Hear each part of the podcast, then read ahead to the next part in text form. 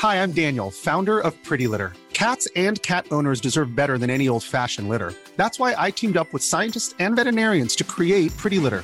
Its innovative crystal formula has superior odor control and weighs up to 80% less than clay litter. Pretty Litter even monitors health by changing colors to help detect early signs of potential illness. It's the world's smartest kitty litter. Go to prettylitter.com and use code ACAST for 20% off your first order and a free cat toy. Terms and conditions apply. See site for details.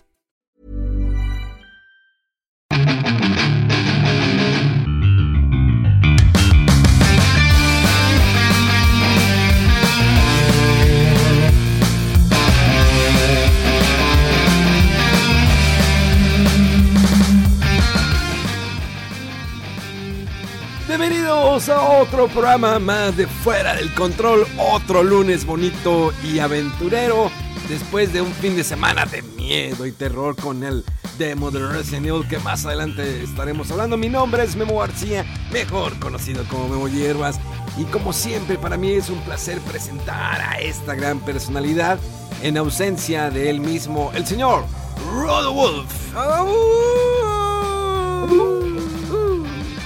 Que ha habido, pues sí, hombre, aquí ahora sí que el lobo solitario nomás porque la trinchera está abandonada. Aquí hemos dejado morir. Sí, el buen Mega se, se, fue de, de, gira, ¿no? De gira artística.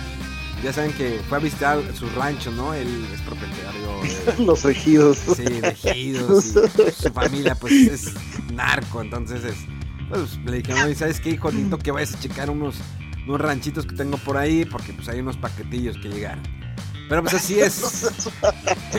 así tenemos, así son las cosas, ¿no? Así se maneja todo ahorita. Pues, obvio hay que escarbarle para sacarle para papa. Pero bueno, señores, eh, otro programa más. Tenemos bastante información. Yo creo que eh, antes de empezar de lleno con Resident Evil, tenemos que en esa semana cumplió 20 años el Animal Crossing. Un juego que salió eh, de manera exclusiva, ha sido, ha sido exclusivo siempre, eh, para Nintendo GameCube en aquel entonces. Un juego que llamó la atención no solo por sus gráficos, porque pues, eran simples, sino por cómo se manejaba un juego en tiempo real, que si te decía nos vemos a las 5 de la tarde, tenían que verse a las 5 de la tarde, un juego que, que te enseñaba a ahorrar, a administrarte, a pagar una hipoteca, a trabajar, a invertirle tiempo, a convivir con tus vecinos. Y algo que tenía muy curioso este juego es que durante con tu memory card tú podías transportar tu save a otro GameCube de un amigo y llevabas tu personaje de visita a otro pueblo. Lo que era curioso es que cuando tú te llegabas con tu memory card ya tu GameCube original en tu casa, lo ponías y de repente tenías la carta de un amigo o de un vecino que decía, ¿sabes qué? Ah, caray, me, pues ya me voy, me voy del pueblo, eh, porque pues me gustó el pueblo que visitaste, ahí nos vemos. Pero a veces pasaba que se venía un vecino del pueblo de tu amigo. Entonces, eso estaba curioso, en aquel entonces era pueblito, llegabas en un tren, te ibas en un tren, y había una tendita, ibas descubriendo cosas, celebran la Navidad, diferentes festividades. Digo, obvio que este no tenía una conectividad a internet, Cosa que el GameCube tuvo un modem por el Fantasy Star Online eh, que ahí estaba usando. A diferencia del Animal Crossing de New Horizon, que es la versión Nintendo Switch, la más actual, donde los vecinos te preguntan, o sea, no nomás se van así como que, ah, ya me voy, como lo hacían así bien peladamente en GameCube, ahora sí te preguntan, no, ¿sabes qué? Pues veo nuevos horizontes, siento que ya no me ubico. Y ahí tú tienes la oportunidad, o tienes la oportunidad de decir, ¿sabes qué? No, te quiero mucho, te extraño, quédate aquí en la isla y se quedan en la isla. ¿Tú qué recuerdos tienes del Animal Crossing, Rodolf? Pues me dio risa ahorita que dijiste eso de que Porque me pasó con tu isla, cabrón. Te quedaste con vecinos míos. Te quedaste con vecinos míos. Pues se van solos. Estaba, pues estaba curioso ese primer Animal Crossing, ¿no? Sobre todo que pues eh, es, un juego que originalmente en Japón salió en Nintendo 64, pero acá no salió la versión de 64. Y después este, salió una adaptación de esa versión de 64 en GameCube acá.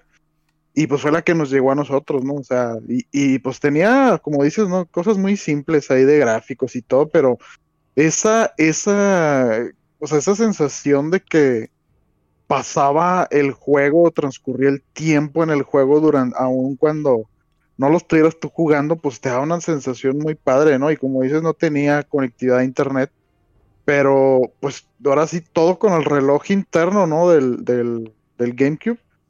Este, y, y, pues iba pasando el tiempo en tiempo real, obviamente, pues creo que era fácil ahí hacer trampa, pero pues te privabas, ¿no? De, de, de ciertas cosas de, a ver, quiero viajar para que sea tal fecha y tal hora, y pues no había nada, este, tan, eh, pues hasta mágico parecía, ¿no? De que, ay, me voy a levantar, no sé, a las 7 de la mañana para pescar. Y, y, te levantabas a las 7 de la mañana, ¿no? De tu hora, y, y, pues en el juego también, así de que apenas amaneciendo, y este, uno que otro aldeano ahí, este, que también se levantaba para pescar y todo oscurito, entonces estaba muy padre lo que logró hacer ese juego, este, cuando, cuando no había esa conectividad así con internet, ¿no? Y pues, eh, y bueno, hablando de hacer trampa, a veces pasaban muchas cosas en el juego que, como comentaba, ¿no? De que el torneo de pesca, y resulta que, pues no sé, no quedabas en primer lugar y pues que la tentación, ¿verdad? Y pues le pongo reset para volver a intentar el torneo. Y pues, oh sorpresa, el, el mentado este Mr. Resetti, que era un topo, un, mono que te aparecía dentro del juego, lo prendías el, el, el juego, eh, después de haberlo reiniciado así, sin grabar bien o cerrar bien el juego, y te decía, se salía y te empezaba a regañar, te decía, es que noté que hiciste algo este indebido y que no sé qué, y que las reglas y bla, bla, bla. Y cada vez que, que hacías ese tipo de trampas, más intenso se ponía el vato y de repente te empezaba a dar el sermón más largo que porque pues para castigarte y que no sé qué. Y dices wow o sea cosas a lo mejor que dices si sabes cómo lo hicieron pues es simple pero cuando estás metido dentro del juego o sea sientes como que muy eh, realistas no las interacciones y todo eso y pues estaba muy padre, ¿no? Lo que, lo que logró hacer el juego y pues tanto así que, que hubo muchas este, más entregas de este juego de Animal Crossing. Eh, pues estuvo en, en 10, creo, en Wii, en, en 3DS, me parece, y en Switch, y el jueguito de móvil, este, el aldeano salió en Smash y todo, entonces logró salir de, del juego así nicho y curiosito que era, ¿no? Y, pues, y pues, bueno, la, el Animal Crossing New Horizon vendió más de 31 millones de unidades en este año, desde que salió el año pasado. Obvio que sabemos sí. que de alguna manera influyó la pandemia donde tenías que estar encerrado en casa.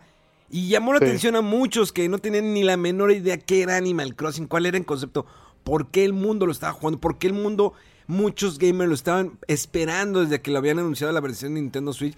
Y tiene muchas cosas curiosas. La versión de New Horizon, eh, digamos que mejora las versiones pasadas, dándole todavía, eh, pues, visitar otras islas, buscar eh, diferentes frutas, las vestimentas, los eventos que hay cada, cada mes. Cada, cada mes había evento.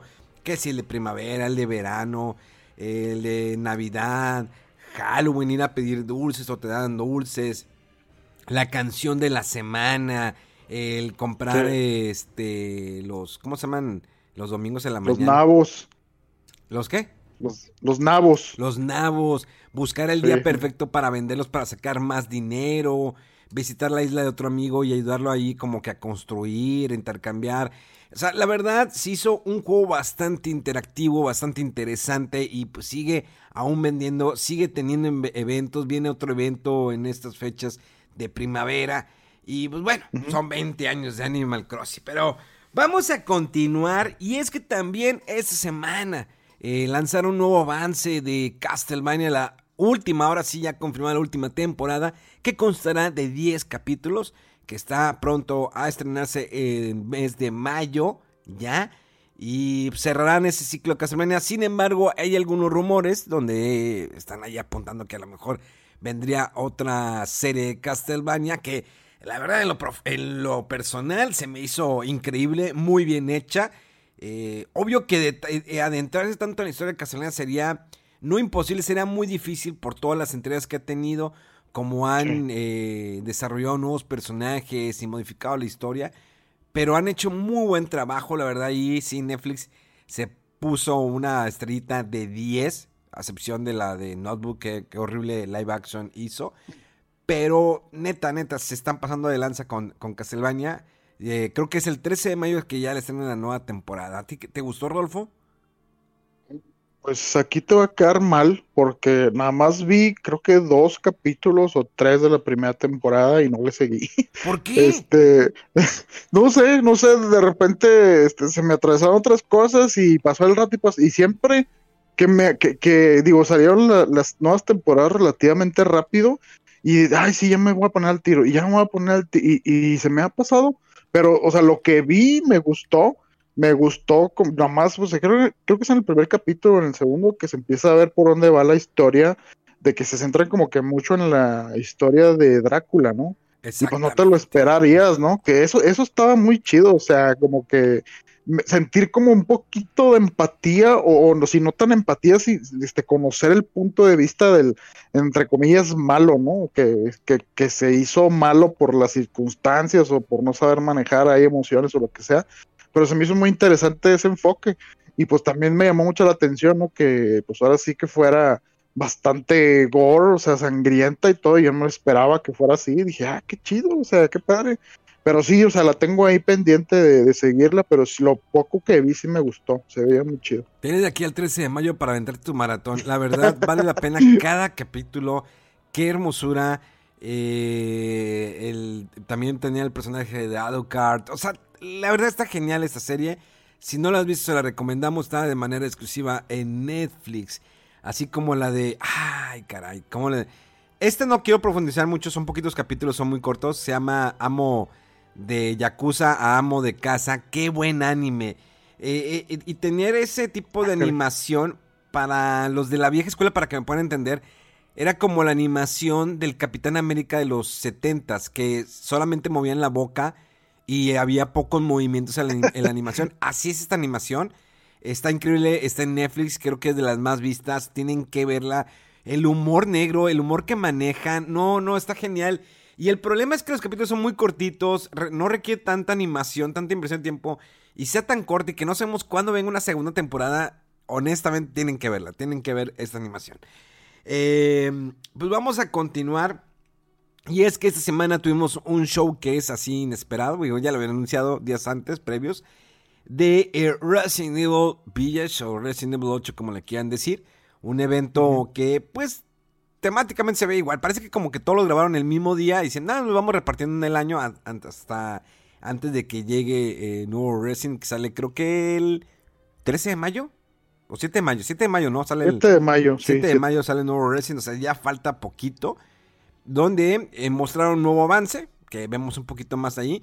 Eh, fíjate que yo no le había puesto mucho la atención al personaje principal, que es Ethan, que viene siendo el personaje de Resident Evil 7. Discúlpenme mucho, la verdad es como que me impactaba más la qué era lo que iba a pasar con Resident Evil que poner atención, que era Ethan. Y pues ahí sale, ¿no? Chris. Es Chris, ¿no? El que mata a la esposa de Ethan. Ethan está buscando ahora a su hija, va a una aldea que más o menos es como que el giro de Resident Evil 4, que es una fórmula que funcionó bastante, que fue el último Resident, creo que hizo el creador ¿no? de Resident Evil, eh, hizo el 4 y se fue, después hizo Evil Within, que es muy bueno, el 2 ya no tanto, pero el 1 es muy bueno, y eh, también pues bueno, aparte del avance, muestran como que más gameplay, empiezan a mencionar algunos detalles y dan horarios, los cuales son súper eh, revueltos los horarios de que para jugar el demo, obvio que de manera, como saben, va a estar ahí, va a tener una exclusiva con PlayStation y este sábado que acaba de pasar, eh, que estamos, eh, hoy es 17, bueno, lunes, hoy es lunes qué? 18. 19. 19. 19. Hoy, es lunes 19 el pasado 17 de abril. De hecho, desde el día del showcase podías hacer la precarga del demo de Resident Evil. Y pues sí, dieron algunos horarios que eh, vas a poder jugar en la aldea, que 8 horas, y luego el día 24 vas a poder jugar el castillo, y que va por etapas, bla, bla, bla, horarios, y así, ¿no?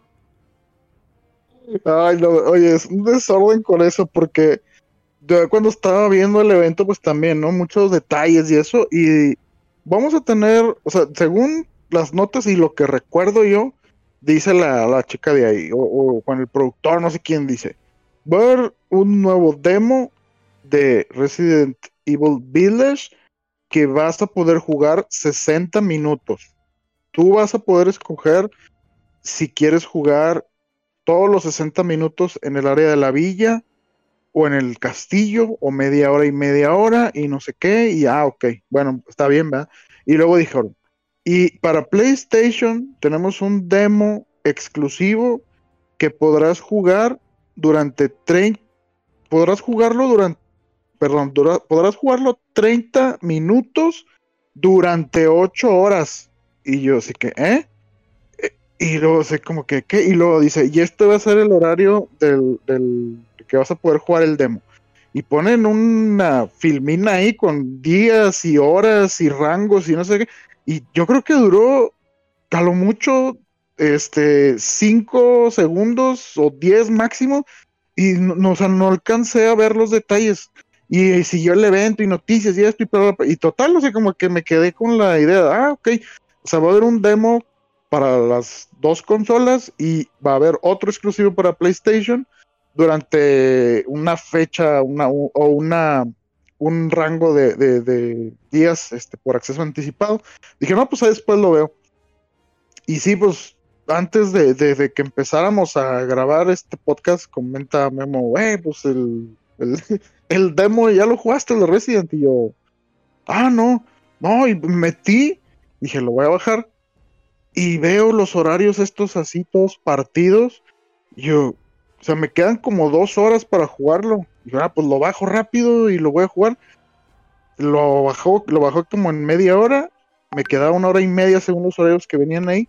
Lo pongo y me dice el juego, este, vas a poder jugar el, el demo este en seis horas y tantas, eh, perdón, seis días y tantas horas, prácticamente hasta el día 24. Y sí, o sea, como que no está claro cuándo empezó, cuándo terminó, como que hubo modificaciones de tiempos. Este, no sé qué pasó, pero bueno, afortunadamente tú sí lo pudiste jugar, Momo. Y pues ya, ahora platícame qué, qué hay ahí o qué, qué tal la experiencia. Fíjate que está bastante curioso este demo Resident Evil. Te digo, todavía no entendía bien. Pero pues lo arranqué, empecé a jugarlo. Supone que cuando tú ponías pausa te decía el tiempo que llevas jugando. Y ya después de ahí, eh, pues empiezas, obvio, en la aldea. Una viejita te dice que, ah, tú, bla, bla, bla. Empieza a avanzar, pues es un juego en primera persona, empiezas a explorar. Eh, te puedes perder, te puede ir todo el tiempo en ahí explorando, buscando que si la escopeta, que si... Eh, los documentos, los documentos, siempre, ¿no? Exactamente, si te puede el tiempo muy rápido. Y ya vas avanzando, llegas a una iglesia, te topas con alguien que tiene una persona herida, de ahí te vas a otra casa y ya ves como que un poquito más de acción. Lo que sí me sorprendió, o sea, sí me metió un buen susto, es el environment, o ¿cómo se dice? Eh, el ambiente. el ambiente eh, del sonido en 3D. Porque ah, escuchabas ruidos de alguien que te iba a atacar, pero no lo veías porque estabas en como unos tipo matorrales eh, hacia arriba, o sea, como si fueran eh, las plantas de, lote, o sea, que son hasta arriba, eh, y no ah, veías. Entonces te ibas metiendo y escuchar los ruidos, pero realmente los ruidos como que te rodeaban mucho. Y sigues avanzando y de repente te ataca el primero y te saca de onda, ya lo eliminas, eh, sigues avanzando en el juego. Y pues ves una reunión, dice, no, pues que aquí qué pasó en el pueblo, somos menos, y uno está infectado. Eh, algo que mencionan en el avance, no te acuerdas, no sé si recuerdas, era lo de que Alicants, cuando dicen Alicants, eh, un tipo ahí que está como una tipo reunión, eh, grita la palabra Alicants y dijo, ya están metiendo acá lobos o qué onda, no, no entiendo bien. Ah, sí, sí, sí, como, que era una guerra entre cierta raza y los Alicants, ¿no? Pues que son los que se convierten en nombre lobo. Entonces aquí los vuelven a mencionar Sigues avanzando, obvio que es de que busca el desarmador, eh, busca una pieza para poder abrir una puerta, que es la primera puerta que te ponen al principio, para poder avanzar hacia el castillo. Necesitas unos emblemas, eh, encuentras el primero, pero el segundo está en otra parte. Y pues te digo, vas avanzando, llegas a una casa, hasta la reunión, luego tienes que buscar las llaves de un carro para encenderlo, golpear el carro a una pared para poder este, romperla y escapar de la casa que se está incendiando. Y pues bueno, se, maneja bien, el juego se ve bastante bien, jugué la versión de PlayStation 5. Eh, y se vuelve, eh, lo terminé en 27 minutos, hay gente que lo terminó en menos, hay gente que no lo pudo terminar, porque el momento que tú lo terminas, dije, ah, bueno, terminé en 27 minutos y quieres como que darle una segunda eh, vuelta y completa los 30, ya te dice, ya no, ya no puedes jugar. Y ahí se acaba. Qué raro eso, ¿eh? ¿eh? Yo de hecho me acuerdo, fíjate, ahorita que cuando iba a salir el, el remake del Resident Evil 2, hicieron lo mismo, que era de media hora. Y yo recuerdo que lo puse y me gustó y dije, no, pues voy tranquilo, ¿no? O sea, yo creo que pues media hora te da chance de ver bien el juego. Y no, estaba yo bien picado y leyendo las cosas y todo. Y de repente, pum, así, también no lo alcancé a terminar. O sea, pasaron muy rápido los 30 minutos me llama la atención por qué. O sea, si el, si el, si el juego o el demo, perdón, tiene un final, pues da chance de que lo termine, ¿no? O sea, si dices tú que se puede acabar, que lo acabaste tú, por ejemplo, en 27 minutos, gente que lo terminó en menos tiempo, pues deberías darle chance, ¿no? Que termine ese pedacito. No, no entiendo por qué la limitante de 30 minutos y luego tanto de que nada más estos días en estas horas, se me hace muy, pues un poquito sangrón, ¿verdad? Pero no sé, no sé qué razones tengan. O sea, me da tristeza por algunos que no, este, no, no, alcanzamos. Exactamente. sí. No, y los cambios también de horarios, te digo, o sea, te, te envían ¿no? el screenshot de los horarios y resulta que no, o sea, son diferentes. Y, y luego, por otro lado, este, me enviaron también unos amigos de que el horario que ellos veían era diferente.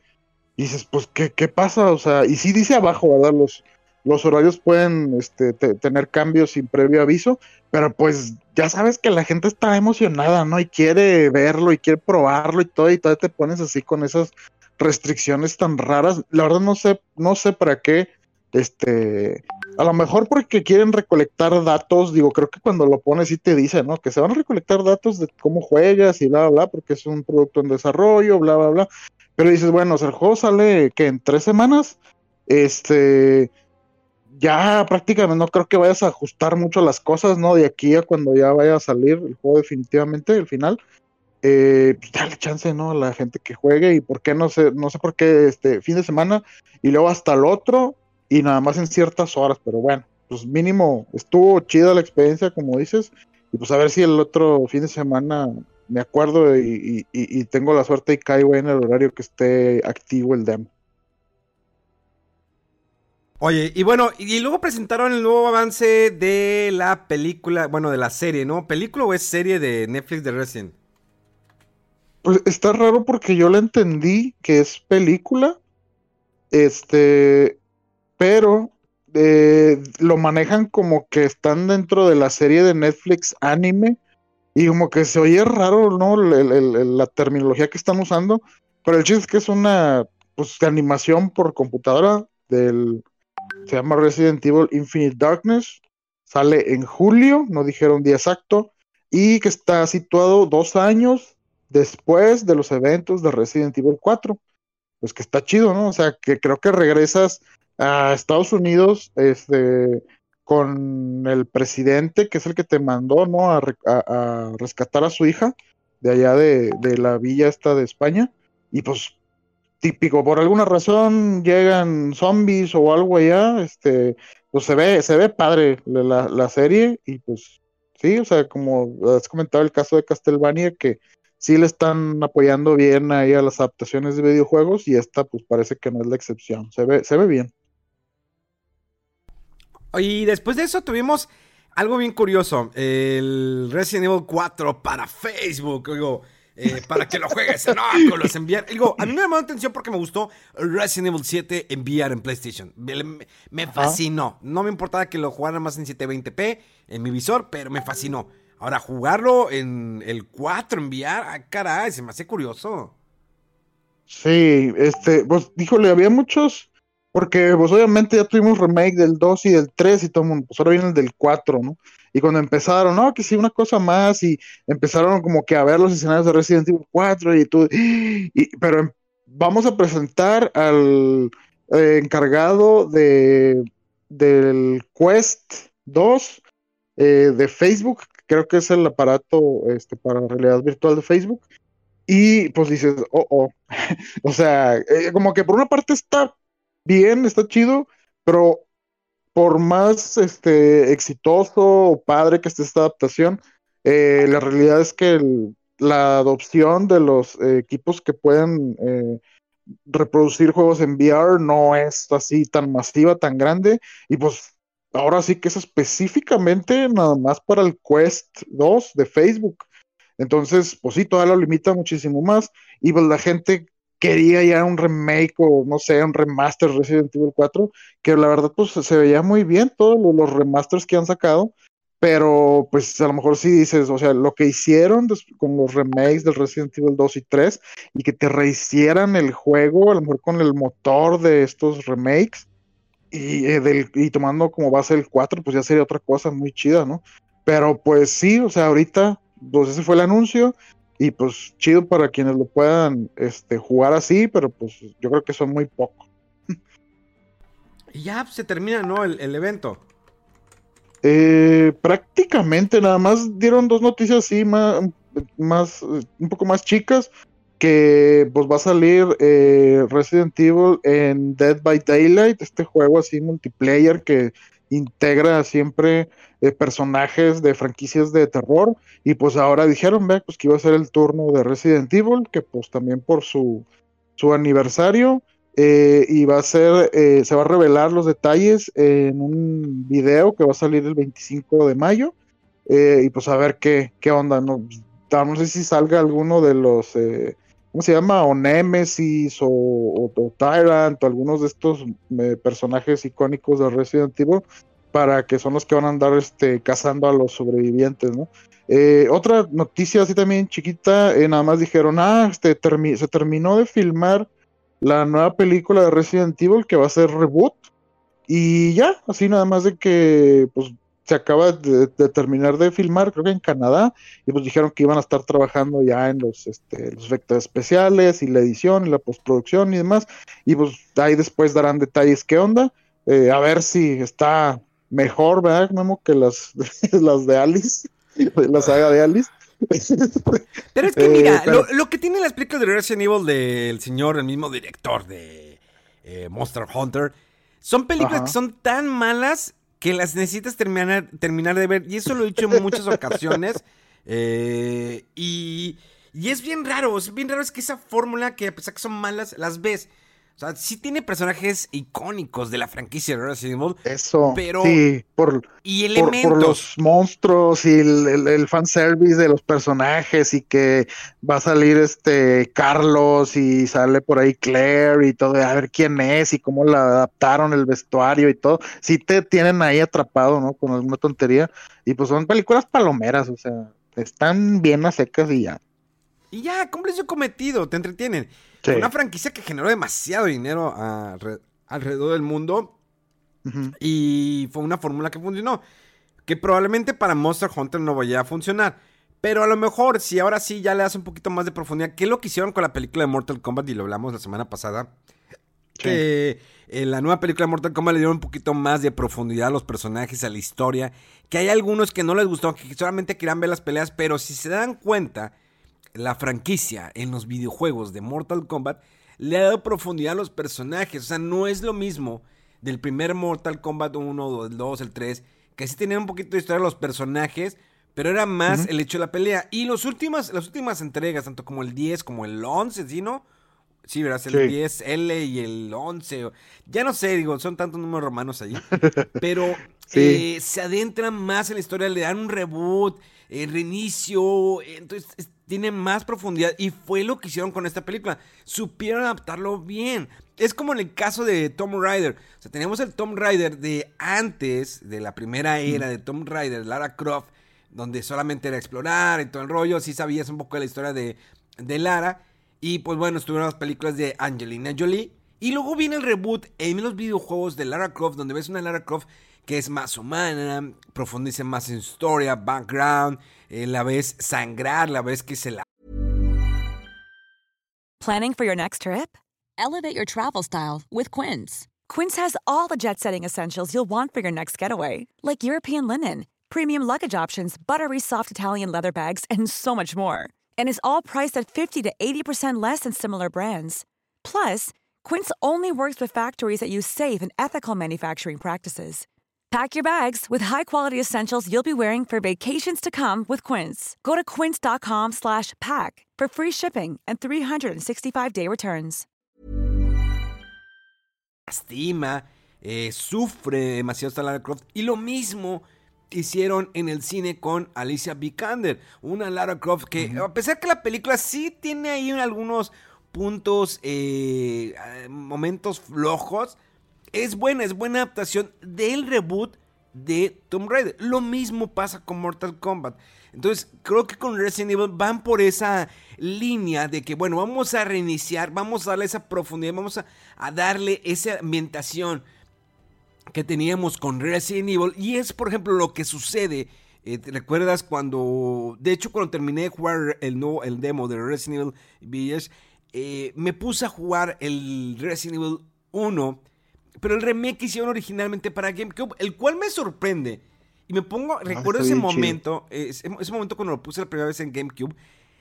a pesar de que los escenarios están, eh, eh, son renderiados, o sea, es como que algo fijo, ¿sí? Que lo hacía ver real, ¿sí? No es como viejo normal que, vaya, para que me puedan entender.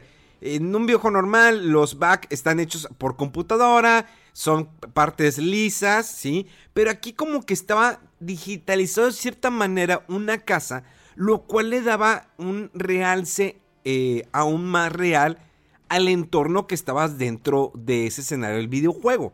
No sé, a ver si ya me logré dar a entender. O sea, sentías que estabas dentro de una casa vieja. ¿Por qué? Porque estaba de cierta manera digitalizado las escaleras, las paredes, las ventanas, eh, cuando había ciertas partículas que estaban como que flotando de una ventana que se veía la luz, dices, wow, entonces se ve bien. Entonces, pero aquí lo que se movía mucho en tiempo real era la iluminación, eh, las sombras, y obvio los zombies y los personajes se veían bastante bien. O sea, sí estaba muy pulido los reflejos del personaje cuando camina en cierto piso. Entonces, le dieron un buen eh, remake. Ese fue un remake, hay que tener una idea que eh, la diferencia entre remake y reboot, el reboot es reiniciarlo otra vez de una mejor manera o a lo mejor hacer algunas modificaciones y remake es rehacerlo, ¿sí? Eh, rehacerlo otra vez para que se vea mejor, pero pues manteniendo no la esencia del juego. A lo mejor le modifican algunas pequeñas cosas, pero no está reboteando la historia. Y un port es que realmente traigas el mismo juego, así como es, Digo, muchas veces hay ports donde si tienen el juego como era idéntico, pum, así lo pongo. Como pasó en el caso de Dragon Quest de celulares a Nintendo Switch, es lo mismo, pas, ya, lo traje. Y hay boot, eh, eh, ports como por ejemplo el Mario 64, que la versión de Nintendo Switch es, me traigo la versión de, Nintendo 64 con el misma, la misma cámara que se maneja horrible. Y hago un paréntesis, hago un paréntesis con las cámaras porque lo mismo es en el caso de Resident Evil 1 pero es que en aquel entonces, hace 15 o 20 o 25 años, no teníamos una comparativa de cámaras. O sea, para nosotros jugar Resident Evil 1, el original de PlayStation, era increíble porque tenías un manejo totalmente en 3D. O sea, podías moverte, aunque a pesar de que era un poquito difícil de que al momento de apuntar hacia abajo, hacia arriba, o moverte, o que cuando vas corriendo y luego querías soltar la palanca y sigues corriendo, como que el mono, el personaje se volteaba y corría hacia ti. Pero decíamos, está increíble, está muy, está genial. Entonces, ahorita dices eso porque eh, dices, está horrible el manejo de la cámara, como la de Mario 64, que, ah, me desespera porque, ah", pero en aquel momento no te quejabas porque no tenías con qué compararlo, porque era algo nuevo. ¿Sí? Entonces, eh, sin eh, alejarnos tanto, ya aquí expliqué la forma en que es, que es un reboot, que es un remake, que es un port, que es un port este, mejorado, como en el caso de Mario 64, que lo mejoran las texturas un poquito, se ve bien, pero sigue estando totalmente igual. Entonces, es lo que pasa aquí en el cine. Eh, con el caso del Resident Evil, pues ya le van a dar una seriedad, un poquito más de profundidad a, los personajes. Lo mismo pasó con, eh, con Tom Rider. Y lo mismo pasó con Mortal Kombat. Digo que es un reboot bien. La verdad, ya lo dijimos, si no escuchen el especial de, de la semana pasada de Mortal Kombat, donde platicamos sobre la película, nuestro pensamiento, o más bien nuestra reseña y nuestra crítica, que bueno, al menos en lo personal, sí sentí que faltaron un poquito más de peleas, eh, un poquito más de fanservice, y el problema de la música que nunca termina de atraparme, que es algo fue que fue algo icónico, yo creo que de la primera película de Mortal Kombat, las canciones. Pocos son los soundtracks que sobresalen de una película. O sea, están los scores, sí, el instrumental, el tema de Batman, Superman, Star Wars, Alien, lo que quieras. Pero pocos son los soundtracks que son canciones, que todas las canciones son muy buenas. Tenemos en el caso de Guardianes de la Galaxia, Pulp Fiction, eh, no sé, a lo mejor Kill Bill. Y digo mucho Tarantino porque Tarantino selecciona muy bien la música. Este hombre realmente se especializa, se adentra mucho en escoger la música, o sea, las canciones y la partitura, el instrumental que se va eh, a poner durante la película. Si, bien sabemos cuando Kill Bill puso música de Ennio Morricone en paz descanse, que Ennio Morricone se le conoce por este western spaghetti o las películas del oeste, ¿no? Tipo como la del bueno, el malo y el feo de Clint Eastwood que salió hace años. Entonces, eh, Ennio Morricone siempre, digo, la mayoría de las películas serán de western. Sí ha hecho otras eh, composiciones, pero se le conoce mucho por ese tema. Entonces, Tarantino tenía una selección de que, ok, esta canción, esta canción. Y Guardianes de la Galaxia, una fórmula que funcionó muy bien fueron las canciones de Guardianes de la Galaxia. Ese soundtrack que ochentero, 100% ochentero. y funcionó. Kill Bill funcionó. Entonces, eh, Mortal Kombat, la primera película, las canciones, que a pesar de que no eran canciones propiamente del juego, sino que algunas ya habían, ya se habían salido antes de la película, pero las escogieron muy bien. Y el tema de Mortal Kombat, de Mortal Kombat, ten, ten, ten, ten, ten, ten, que es un tema que ni siquiera sale en los juegos. A ver, eso, e, esa fue una de pregunta. Esa canción, que a lo mejor esa canción hubiera funcionado muy bien en esta nueva película, le hace un poco una pulida.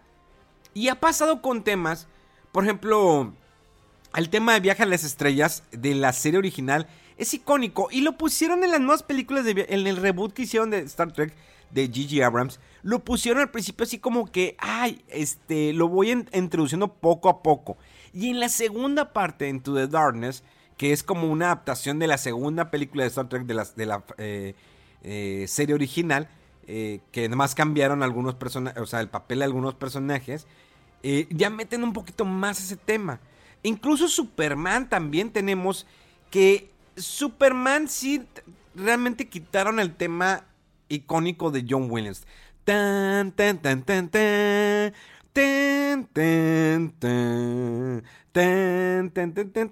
Ese, ese es icónico, pero lo quitaron de Man of Steel. Sin embargo, la gente que eh, eh, tras de la música de Man of Steel, pues, tenemos a Hans Zimmer. Que Hans Zimmer sí, en, cuando hizo Batman Inicia, la tenía bien dura. La tenía bien dura, ¿por qué? Porque tenemos un tema icónico de, Danny Elfman de, de, las películas de Batman de Tim Burton. Que todo mundo siempre va a recordar, yo creo que va a recordar, ese tema. ¿Cómo era?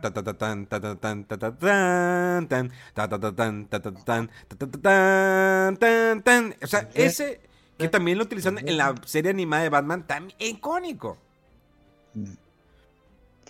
Entonces, creo que siempre la fórmula, también los soundtracks son parte de. Eh, esperemos que por ahí a lo mejor Resident Evil sí tiene, no una música icónica, pero tiene una ambientación. Entonces vamos a ver qué pasa con esta eh, nueva película, nuevo reboot. La serie también me llama mucho la atención, se ve muy bien la serie, eh, a pesar que es digital, que va para Netflix, pero que no sé si es serie o película, qué demonios. Eh, y, y me llama la atención el Resident Evil 4 VR, que espero que más adelante lo puedan sacar para PlayStation porque me gustaría calarlo. O sea, ese tipo de ambientaciones, eh, por ejemplo, el Skyrim de VR, a mí me fascina el Skyrim de VR, a pesar que en el VR lo ves en 720p, pero te adentra muy, muy cañón en los escenarios del Skyrim.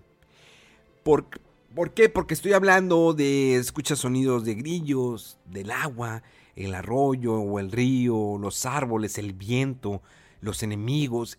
Y es envolvente. Yo a veces solamente entro a Skyrim a pasear porque me relajo. O sea, realmente lo hago, ando escalando, ando caminando en el pueblito, platicas con la gente y es adentrarte. Es como jugar un juego de rol, un juego de calabozos y dragones, pero en lugar de que hagas tu hoja o estés tirando dados o estés leyendo, estás dentro del mundo de Skyrim. Y la verdad, les digo, a mí me fascina totalmente. Pero bueno, ya me estoy adentrando y luego me voy a empezar a alejar y luego por eso se quejan de mí. no, pues eso que dices del Resident Evil 4, este, ah, recordemos también que pues Sony no ha quitado el dedo del renglón, ¿no? Ahorita como que está un poquito en pause y nada más dijeron, sí estamos trabajando en el siguiente eh, pues headset, ¿no? Para realidad virtual, pero hasta después del año 2021 es cuando daremos más noticias y de lanzamiento y demás. Entonces parece que ahorita pues están muy enfocados ¿no? en juegos este, más tradicionales y obviamente pues este, atendiendo ahí los problemas que tienen de, distribución y pues aún así siguen rompiendo récords de que se creo que es la consola más que se ha vendido más rápido o algo así eh, aquí de repente tuvimos un buen rato que estaba en Amazon este duró como una semana pero se volvieron a terminar y otra vez salían y se volvían a terminar, o sea que la gente sigue buscando y comprando el PlayStation 5. Este, entonces, pues yo creo que ya a lo mejor ya cuando pasen todos estos detalles ahí de, abastecimiento, eh, pues ya será eh, la nueva, el tiempo no adecuado para introducir otro, otro, otro pedazo de, hardware como es este headset de, de realidad virtual y pues con el poder del PlayStation 5 y más resolución y todo, pues debe estar mejor, ¿no? Entonces, a ver si en un futuro, pues llega ese Resident Evil 4 en VR. Está muy raro que eh, PlayStation está sacando todavía consolas de vez en cuando en Amazon. Eh, no sé, a lo mejor en algunas partes también me dicen que en Walmart, Costco están disponibles. Eh, más que todo la versión que lee discos físicos. Y Xbox Series X no hemos visto ni uno. O sea, desde el lanzamiento que se agotó, no hemos visto ningún Xbox Series X a la venta. Sí, el Xbox Series S sigue estando ¿eh? disponible, pero el Series X no. No sé si. no sé cómo esté ahí la demanda con el Xbox Series. Si no está tan alta la demanda o si el Series S realmente no se ha movido como quiere. Porque en este momento lo sigo viendo en Amazon. Está el Xbox Series S en 7819 no en 8500 como se había anunciado, sino está, tiene una rebaja de, bueno, digamos, son 700 pesos, o sea, bueno, menos de 700 sí, pero es un buen, es, un buen. Sí, y esta, y esta rebaja, fíjate que yo me acuerdo, o sea, yo lo compré de lanzamiento, como dices, 8500, y yo creo que pasaron tres semanas o cuatro, o sea, como un mes o algo así, y ya estaba esa consola con 200, 300 pesos de descuento. Y pasaron otras semanitas y un poquito en 8000 y ahorita como dices está en 7800, yo lo he llegado a ver incluso en 7500. De hecho creo que en Costco estaba en ese precio. Este, y dices, pues, oye, pues está chido, ¿no? Pero también como que te hace pensar, bueno, no se estará vendiendo tanto, pero también por otro lado dices, bueno, ¿por qué la versión X de plano ya no se consigue, o sea, ya cuando la compraron y ya se vendió ese lote y parece que o no hay más o no sé qué ha pasado, pero pues quién sabe cómo esté ahora sí también la, eh, la oferta o la disponibilidad de este Series X, ¿no? ¿Le preocupará a Xbox eh, el número de consolas? O sea, para que llegue ese momento que se baje tanto de precio y que quiero que se mueva más el el Xbox Series S. No, no entiendo. La verdad trato de comprender eh, la mercadotecnia o el plan de, de trabajo que tienen con sus nuevas consolas de nueva generación. A pesar de que no tienen nuevos juegos. Porque no tienen nuevos juegos. O sea, todavía PlayStation... Eh, ok, Demon Souls de manera exclusiva. Sí te pescaste un buen paquete de juegos con Bethesda. Porque pues ahora los próximos van a ser exclusivos de Xbox. Pero Bethesda no es una compañía que saca un juego nuevo cada año. O sea, saca cada cierto tiempo. O sea, Bethesda es una compañía que sí, por excelencia, Tiene, obvio, bueno, a excepción del Fallout, el que era online, que le fue muy mal en calificaciones. Pero no es una compañía que saca un juego, un juego nuevo por año. Y estamos tomando en cuenta que tiene muchos juegos que todavía pues, están disponibles de más consolas, incluso para Nintendo Switch. Sí. No, o sea, yo creo que o de los principales de Bethesda, los más reconocidos que Fallout y Oblivion, bueno, Elder Scrolls, eh, yo creo que sí, o sea, no, sacan cada año, pero sí tenían muchos otros estudios y sí, yo creo que cada año al menos había uno o dos juegos que eran publicados por Bethesda, aunque no de los grandes, este, como el que estás diciendo tú, o Skyrim o Fallout, pero siempre había un Doom, siempre había un Wolfenstein o un este, Rage, el Rage 2 o el Evil Within. Entonces, medio con sus otros estudios alternaban ahí este entre los lanzamientos más grandes y yo creo que sí tenías cada año o, uno o dos juegos lanzados, o sea, publicados por Bethesda, aunque no de las series principales de, Elder Scrolls o Fallout. Este, pero pues sí, o sea, al rato, más adelante, más adelante, vamos a saber en realidad qué onda con los exclusivos de Bethesda, porque sí, muchos, pues, este, pensamos, ¿no? Microsoft no invirtió creo que 7 billones de dólares o algo así en comprar Bethesda para que siguieran publicando juegos en todos lados y como si no cambiaran las cosas, ¿no? Algo va a haber, o sea, no sé si alguna exclusiva temporal, a lo mejor algunos juegos más chicos o experimentales que salgan nada más en Game Pass, perdón, en, Xbox, o a lo mejor los juegos que van a salir en las dos plataformas, o en todas las plataformas, van a salir el día uno en Game Pass. Entonces, pues sí, está, está interesante ahí la, la diferencia en las estrategias que están siguiendo, pero como comentabas, de que Microsoft a lo mejor pues no está tan preocupado de que ah, no se vendieron tantas Series X o tantas S, pero los números de Game Pass, o sea, hemos sabido que están, si no me equivoco, la última cifra eran como 25 millones de usuarios. Este, pues imagínate pagando por mes cada quien como que son 15 dólares aproximadamente. Si es el último y pues son 20, y pues sale las cuentas, ¿no? Mensualmente cuánto se están llevando y pues la verdad es que le están metiendo buen contenido ahí a, Game Pass. Pero, pero, ¿cuánto están, eh, sí, cuánto están llevando? Pero ¿cuánto tienen que estar pagando por cada juego?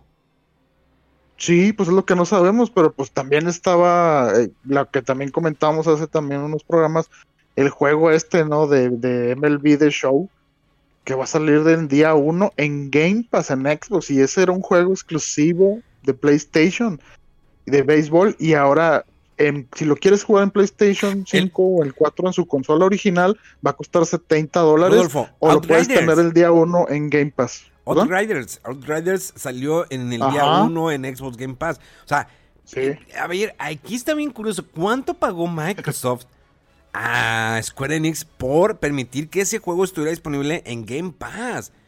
Estás hablando que los hay muchos gran usuarios de, de Xbox de Xbox One, en PC, en Xbox Series S, Xbox Series X, que están pagando tanto como Xbox Game Pass como el Ultimate. Estás teniendo un juego como Outriders, que es una nueva IP que Square Enix está proyectando este año y lo tienen gratis. Y ahorita, como también mencionas, el MLB, o sea, ¿Cuánto está pagando Microsoft? Sabemos que Microsoft siempre ha perdido dinero con, con sus consolas.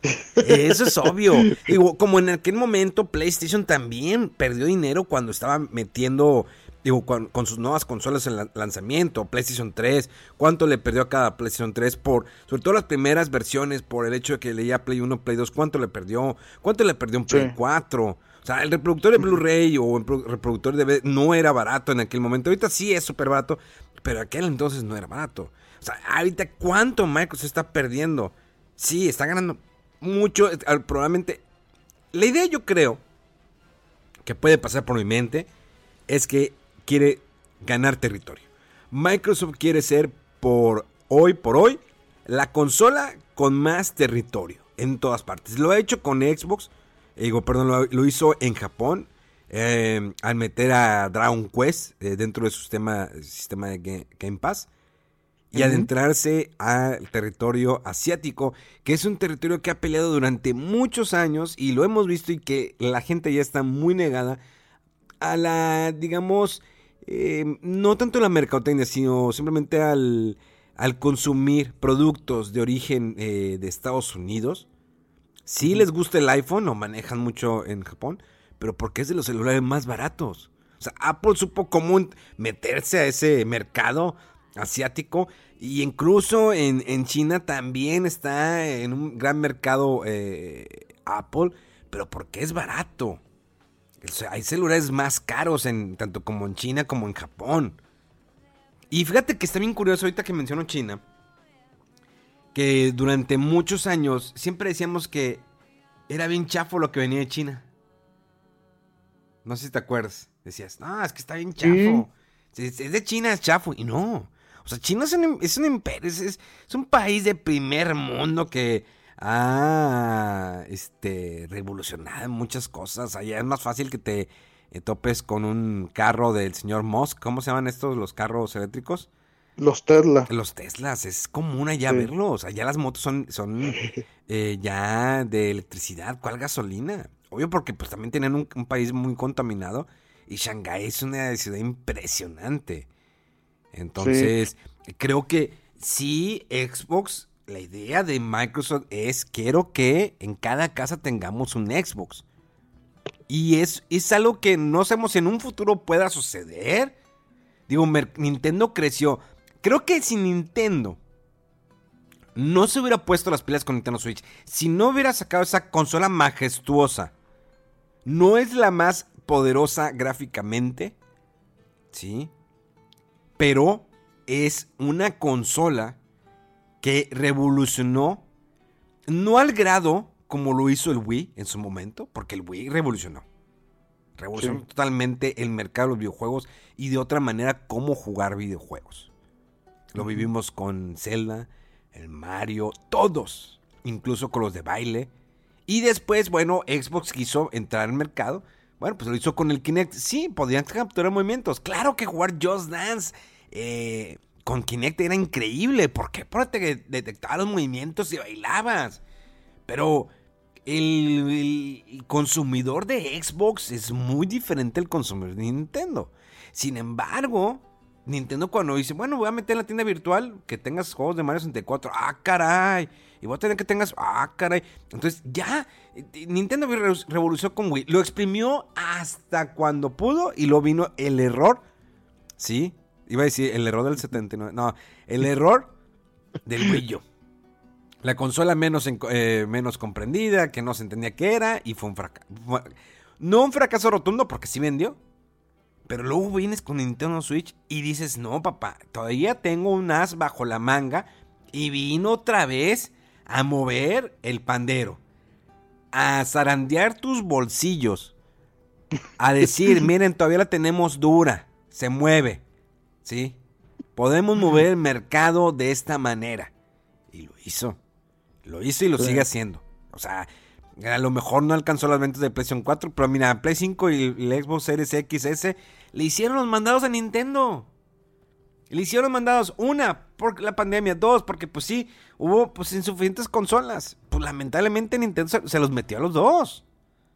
Sí, sí, aparte pues no había una oferta de juegos de que necesito esta consola porque ya, o sea, casi todos los juegos eh, se pueden jugar en las consolas anteriores este, solamente algunos muy puntuales, por ejemplo, el caso de Cyberpunk, que por otras razones de, desempeño no se podía jugar bien en las consolas anteriores, o alguno que otro exclusivo así puntual, como dices, el Demon Souls.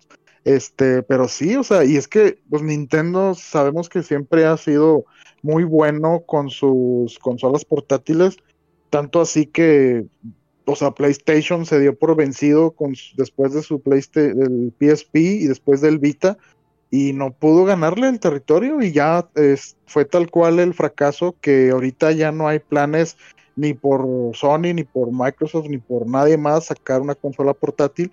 Este, y bueno, también sabiendo que en Japón las consolas portátiles eran la onda y vendían lo que querían, el hecho de haber sacado Switch, que es, no sé cómo la quieras ver, si una consola portátil que también se puede este, conectada a tu televisión o al revés, ¿no? Que es una consola de televisión que se puede hacer portátil si te la llevas, pero fue un acierto muy bueno porque así Nintendo, digamos que todos sus esfuerzos eh, se concentraban en una sola plataforma, ya no tenías que hacer la versión portátil y la versión de la consola de, casa, eh, ya simplemente una sola plataforma y aparte, pues ahora sí que con las restricciones eh, que hubo de pandemia y con sabiendo que en Japón los juegos móviles son los que venden, entonces el Switch, pues haz de cuenta, les dijo a todos, ahí les voy y háganse a un lado y yo y yo y yo este, pero pues sí, ahorita vamos a ver qué onda con las, con las estrategias de, Sony y Microsoft.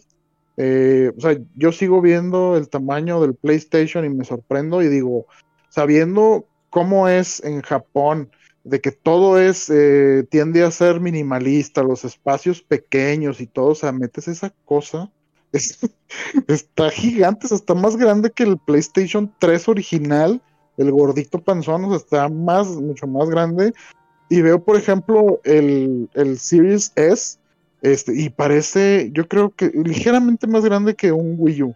Está muy chiquita la consola, está muy padre, pero pues sí hay cierto renuencia, no sé, ya si por marca o por origen de dónde viene, pero pues Microsoft sigue apostándole, ¿no? A, a cosas este, japonesas eh, como dices, o sea, que haya la, que cuando se lanzó la nueva versión del Dragon Quest 11, la de Definitive Edition, eh, salió también el día 1 en Game Pass.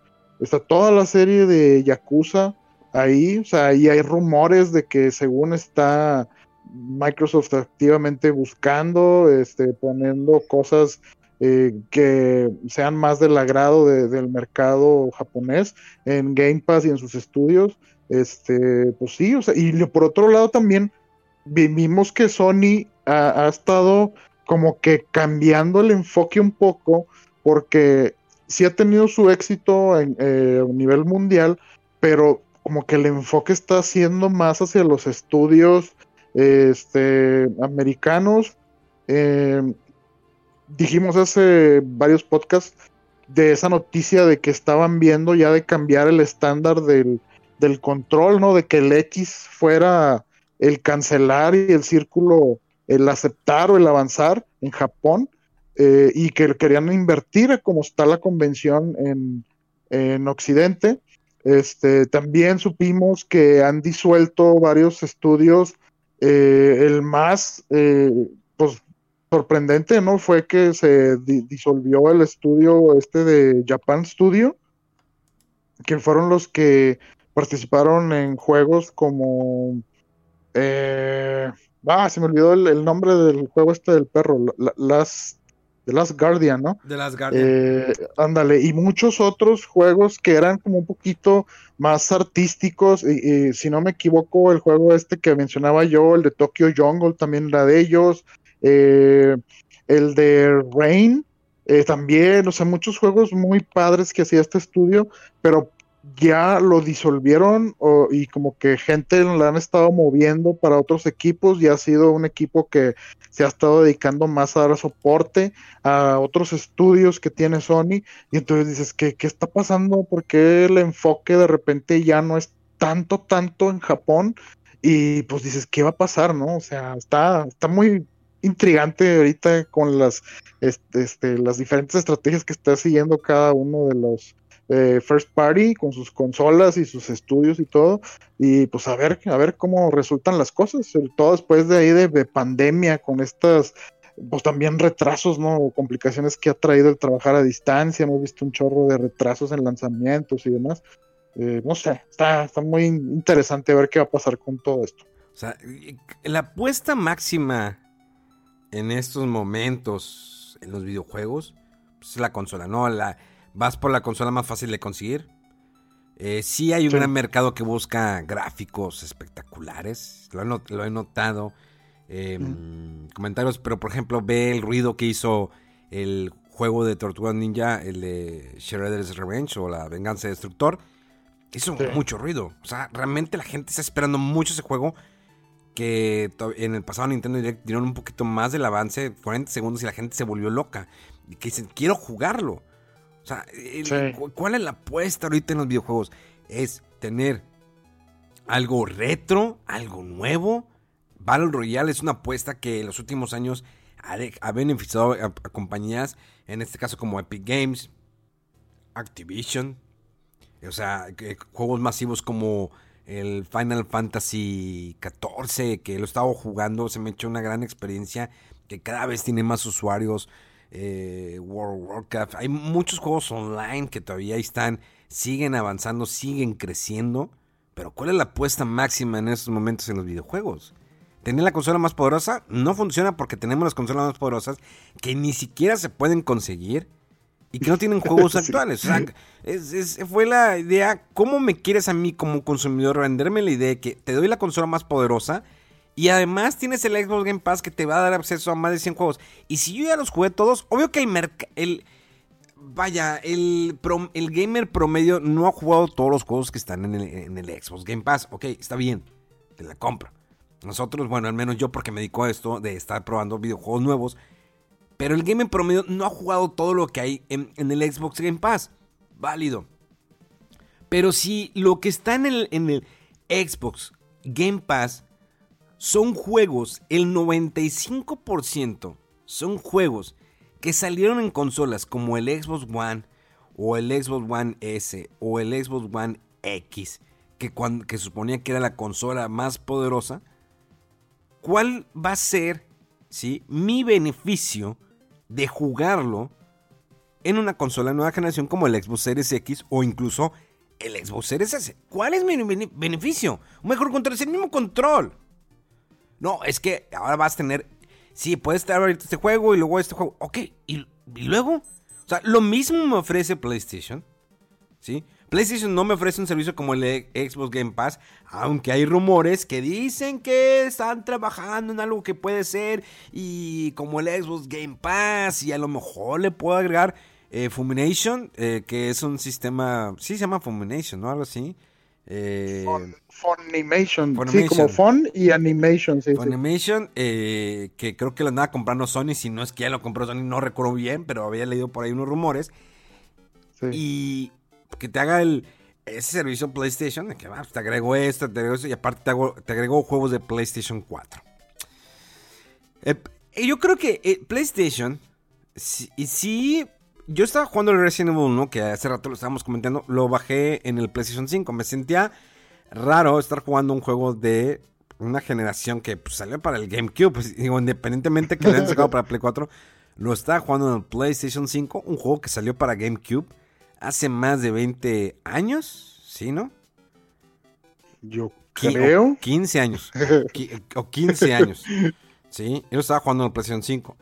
Creo que no entiendo por qué si PlayStation quiere tener esa tendencia de que olvídate lo retro, enfócate a lo nuevo. Señores, sabemos que hay muchos juegos que son muy buenos, que son retro, de Play 1, Play 2, Play 3. Hay muchos que no han tenido la oportunidad de jugar este tipo de juegos. O sea, vean la fórmula de Nintendo. se quejan muchos de que, ah, es que Mario Furros, ese había salido en Wii U, lo sacaste en Nintendo Switch. Pues sí, de todas maneras vendió. Porque hubo mucha gente que no lo jugó. Y que el juego es muy bueno. Y también se trajeron Pikmin 3. Y también se van a traer este, el otro, el otro porque pues hubo juegos que fueron muy buenos en su momento, tal vez no vendieron o tal vez sí vendieron. Dice, bueno, pues vamos a traerlo en la nueva consola que tengo ahorita de, generación, de generación actual. Que Nintendo Switch no es una, una, consola de generación actual, pues obvio que no. No puede competir con el poderío del PlayStation 5 o del Xbox One Series X, incluso contra el Xbox, Xbox One Series S, incluso contra el Xbox One X no puede competir Nintendo Switch. Sin embargo, nos da una tendencia una apunta hacia que no es necesario tener la consola más poderosa. No es necesario tener los mejores gráficos. Eh, porque alguien me detallaba de que, ay, ¿de qué sirve que tenga la... ¿Para qué quiero un Xbox Series X si me quieren vender el juego de... Fue un comentario que me hicieron en Twitter. De que... ¿Por qué el Tortuga Ninja nuevo pues, se ve así pixeleado? Y digo, ah, pues es porque es un juego retro. O sea, es emulando esa experiencia, es un, estilo de gráfico que mucha banda le gusta. Pero pues para que tenga un Xbox Series X, mejor que hagan un juego nuevo Tortuga Ninja. Probablemente sí lo hubo en algún momento, no funcionó, pero dices, pues es un estilo de juego. O sea, pero me vuelve a replicar, pues es que para eso están las más... Eh, pero las nuevas consolas deben de ser todos gráficos nuevos. Es que en la vida no todo es gráficos. O sea, hay muchos ejemplos que podríamos dar de que no son en gráficos. Y, creo que podría el Among Us, o como yo le digo, el Amonos, sí, es un, es un juego que gráficamente no es nada. Tiene muchos años que salió y la gente lo está jugando. Fortnite son juegos pulidos que dices, ah, bueno, están en 4K. Pues sí, pero realmente gráficos acá que digas, ¿qué, definición? Pues no. Sí, sí están muy básicos. Exactamente, pero es un juego online al final de cuentas. ¿Y cuánto, cuántos millones ha vendido? Madrazo de millones de dólares. Están podriendo en lana estos señores. Y no es un juego. es, es, la cuestión del entretenimiento. Entonces, creo que Sony por ahí, ahí tiene un pequeño problema que no sé por qué se niega o quiere crear esa tendencia que olvídate lo de atrás, enfócate esto, enfócate en Play 4 y Play 5. Lo bueno es que la tienda virtual de PlayStation dentro de PlayStation 5 me da, pude bajar el Grand Theft Auto el 3, el Vice City y San Andreas que yo los había comprado de manera digital en la tienda de PlayStation 4 y me permitió bajarlos en, la en, mi PlayStation 5. Pero hay juegos que no me permite. Pero ¿por qué me quiere siempre obligar a nada más jugarlo de ahorita? O sea, no entiendo esa tendencia de PlayStation. Porque ni siquiera Xbox te obliga a eso. Nintendo, pues ya sabes que no te obliga. Nintendo siempre te va a vender eso y es su fórmula y, le funciona y nos gusta. Sí, es un, es un desembolso, claro. Digo, sobre todo cuando vives en México, pues te cuesta 1600 pesos un juego, a diferencia que Estados Unidos que están en 59 dólares.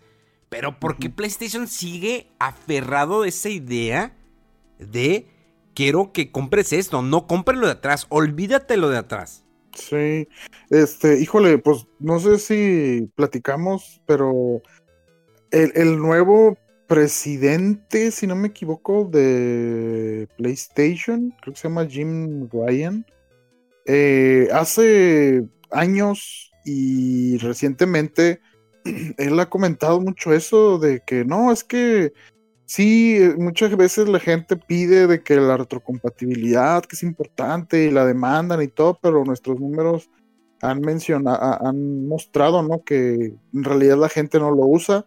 Este también una vez dijo, no, es que los juegos viejos, pues la verdad nadie los quiere jugar ya, y pues nuestro enfoque es no sé qué, y tú dices, güey, o sea, puede que en una parte sí, pero por otra no estás como dando la opción a la gente si a mí de repente se me antoja, oye, quiero probar el, por lo que sea, ¿no? ¿Sabes qué? Quiero jugar, o sea, no sé, me gustó mucho el Resident Evil 2 remake, pero remake, pues oye, ¿cómo, cómo habrá sido el original?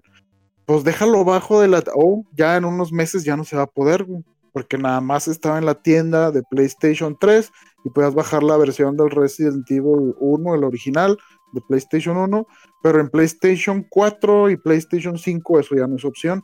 Este, eso es por decirte los, dar un ejemplo a lo mejor más reciente de, juegos que todavía se siguen haciendo, pero por curiosidad o por cuestión histórica, oye, quiero jugar el Suicoden o el Persona, este, el Persona 3, por ejemplo, que es de PlayStation 2, dentro de un cierto tiempo ya no se va a poder porque ya no va a estar disponible la tienda de PlayStation 3 que te dejaba bajar juegos de PlayStation 2.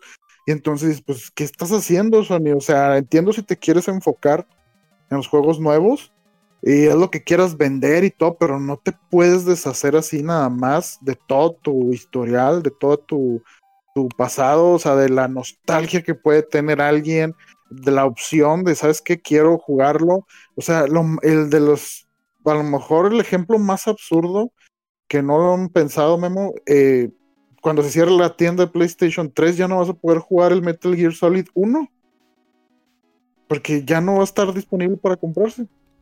Exacto. Y dices, ¿qué, qué onda? O sea, no, no, no, no, puedes deshacerte completamente ni tienes por qué hacerlo. O sea, debes dar la opción sí, a lo mejor no va a ser un mercado de que te hagas rico con eso, ¿no? O que sean las superventas, pero tienes que conservar ahí tu, historia, ¿no? De, de, tus juegos, de, de todo tu, tu, pasado y dar la opción por lo que sea que alguien quiera checar de nuevo el juego o quiera tener referencia de juegos que no le tocaron jugar. este, por ejemplo, las consolas retro, ¿no? Las consolas mini, la otra vez estábamos platicando, ¿no? Que tú compraste el, el, el Commodore 64 mini, pues esa consola nunca nos tocó a nosotros, pero de que, oye, pues yo sé que varios eh, desarrolladores hicieron juegos ahí y pues veo que está la opción barata, pues lo voy a comprar a ver qué tal este juego, que si, si trascendió o a ver cómo eran. Y pues no tener la opción, se me parece una idea mala, ¿no? O sea, una, una, como un enfoque un tanto equivocado, pero pues no sé, o sea, esa es mi, mi percepción como jugador de hace muchos años. De repente, como que un tajo de juegos que desaparezcan porque sí. Pues, ¿qué, ¿Qué, estás haciendo? Está, está, extraño esa estrategia de Sony. Mira, somos el, eh, a pesar de que sí, somos los que tenemos que 30 años jugando videojuegos, pero pues somos el mercado que te deja lana. Que te compramos una edición de colección, que compramos juegos, o sea, cuando sale una edición especial, la compramos. Podemos comprar una consola porque tenemos un poder adquisitivo mayor que el que teníamos hace 20 o 30 años. O sea, hace 30 años era lo que podías juntar de lana para comprarte un juego, dos juegos. Ahorita podemos comprar fácil de que, ah, en digital, ah, ¿cuánto vale? 100 pesos, 103. No, lo quiero. Y que me compro este, este y este. Y tú y yo somos, sí, somos dos personas, pero ¿cuántos hay en el mundo? que tienen ese poder adquisitivo, que antes no tenían. O sea, y creo, sí, y, dije, y este es un ejemplo muy, muy, muy bueno, que es Metal Gear. Metal Gear es parte de la historia de los videojuegos. Por el amor de Dios, o sea, es el uno de los mejores trabajos que ha tenido Kojima, ¿sí? Eh, obvio que está el Snatcher, que pues, muchos no saben ni qué idea de este juego que es de Kojima, que incluso está para pues no salió aquí en América para empezar, solamente allá en Japón. Pero Metal Gear es parte de la historia de los videojuegos y ya no lo vas a poder jugar. ¿Y qué va a hacer? Konami aquí también. Konami está, está despreciando una gran oportunidad. Sí, saca, sigue sacando su Pro Evolution Soccer, que se le vende muy bien en Europa, se vende muy bien en Asia y también en América Latina, aunque a pesar que acá eh, en América Latina o en Latam eh, está muy enfocado mm, al FIFA, y sobre todo en FIFA, pues le pones los clubes de fútbol de México, pues todo el mundo quiere jugar con, con, el Cruz Azul, ¿no? El campeón, el campeón de las pérdidas. Ahí sí gana.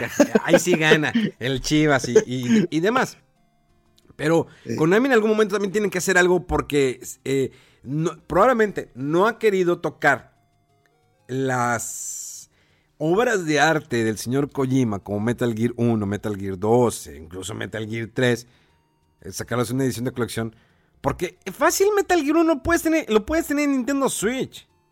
Ah, Imagínate, cierto, ¿cuánta, gente, ¿cuánta gente no descargaría el Metal Gear 1 en el Nintendo Switch? El Metal Gear 2, Rodolfo.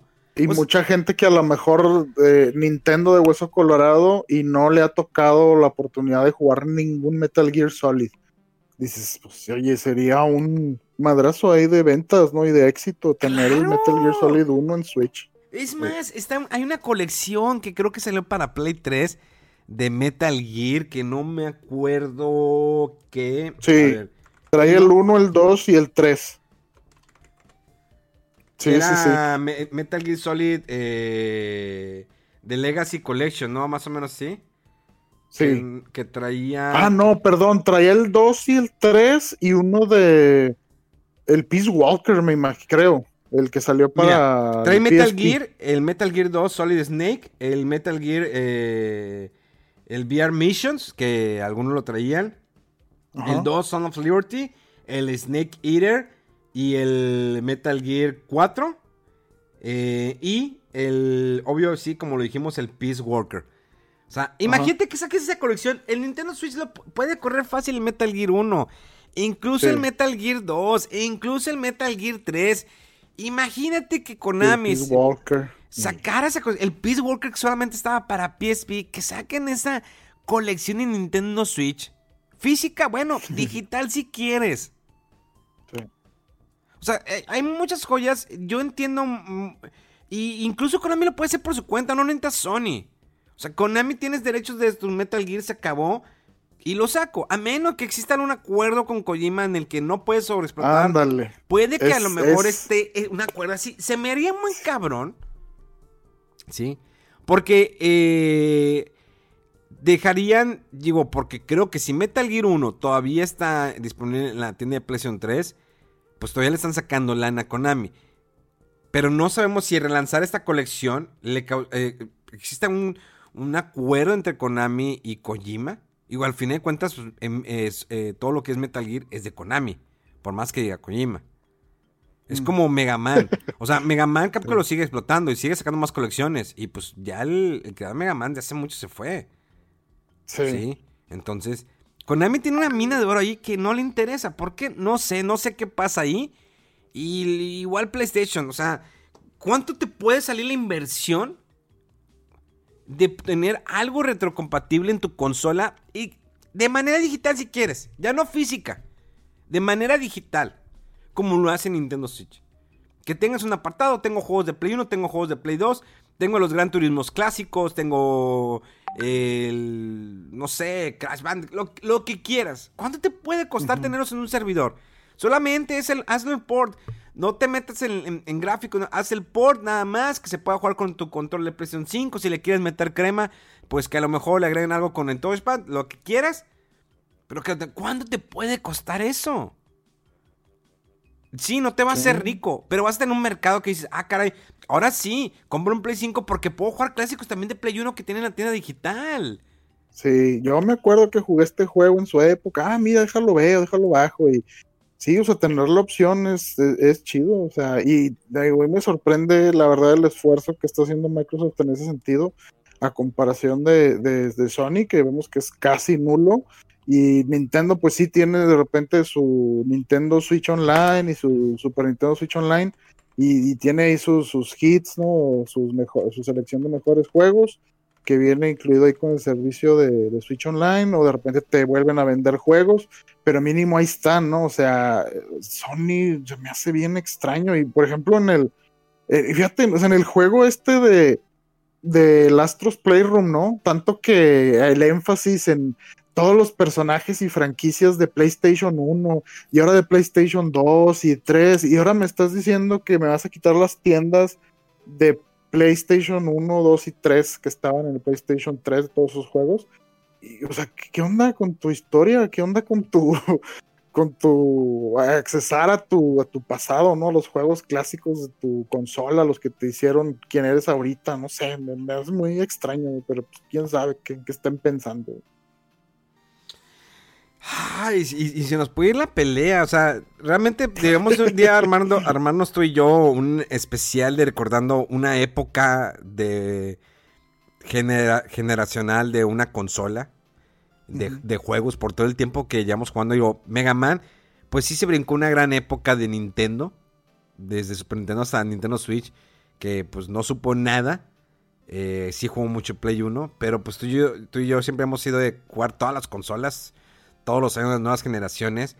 Y, y digo, a veces me discuten, es que tú eres más de retro. Sí, me gustan mucho los juegos retro, pero eso no quiere decir que esté peleado con los nuevos, los juegos de nueva generación, para nada. Me gusta. Que casi no juego online, pues bueno, ese es ya mi rollo, pero me gusta más jugar de juegos de aventura. Ahorita hace poco bajé el juego de Republic Commando, al rato me voy a calarlo. Eh, es un juego que a mí me gustó mucho en 360. Me fascinó. Y voy a ver qué tal está la versión de Nintendo Switch, que está, pues cuesta 300 pesos el juego. Eh, perdón, ¿ese juego no fue de la época de Xbox o, fue el 360? Ah, no, salió en Xbox original. Sí, el Xbox va el primero. Sí, sí, sí. Sí, cierto, sí. Es el, el Xbox original. Eh, pero así nos podemos aventar y ya llevamos más de una y se, nos fue el tiempo, se nos fue el tiempo y me gustaría que hiciéramos tú y yo una segunda parte de este tipo de controversia, de cuánto podemos, cuánto eh, se, se, nos está yendo el tiempo eh, no jugar este tipo de juegos. Pero bueno, nos despedimos, a ver si nos ponemos de acuerdo en esta semana de hacer un especialito de cierta época, de cierta compañía o juegos que podemos traer o recordar. ¿Te late? Sí, pues sí, lo platicamos. Perfecto. Ya no hay nada más que decir, ¿verdad? Ya, porque ya llevamos, llevamos para una hora veinte y aquí ir a ver a Luis Miguel. Oye, sí es cierto. Se nos fue el tiempo, se nos fue el tiempo, se nos fue el tiempo. Pero me gustó, me la pasé, me la pasé hace mucho que no platicamos tú y yo. Digo, Rodolfo y yo tenemos más de 30 eh, años de conocernos como amigos, desde primaria eh, hasta la fecha. Pero bueno, Eh, las redes sociales de RodoWolf, en Instagram y en Twitter, así lo encuentran como RodoWolf. Tienen, recuerden mandarles un mensaje por Instagram aullando, un mensaje, un voice, No, por "Oh", favor. y te va a regresar un aullido. En las mías son No. Memo Hierbas con HQ1B. También streameo todos los días a partir de las 10 u 11 de la noche. Ahí estamos solamente en Twitch y todas mis redes sociales son Memo Hierbas. Esto fue, señoras y señores, un programa más de Fuera del Control. Nos escuchamos dentro de 7 días. ¡Vámonos! Vámonos.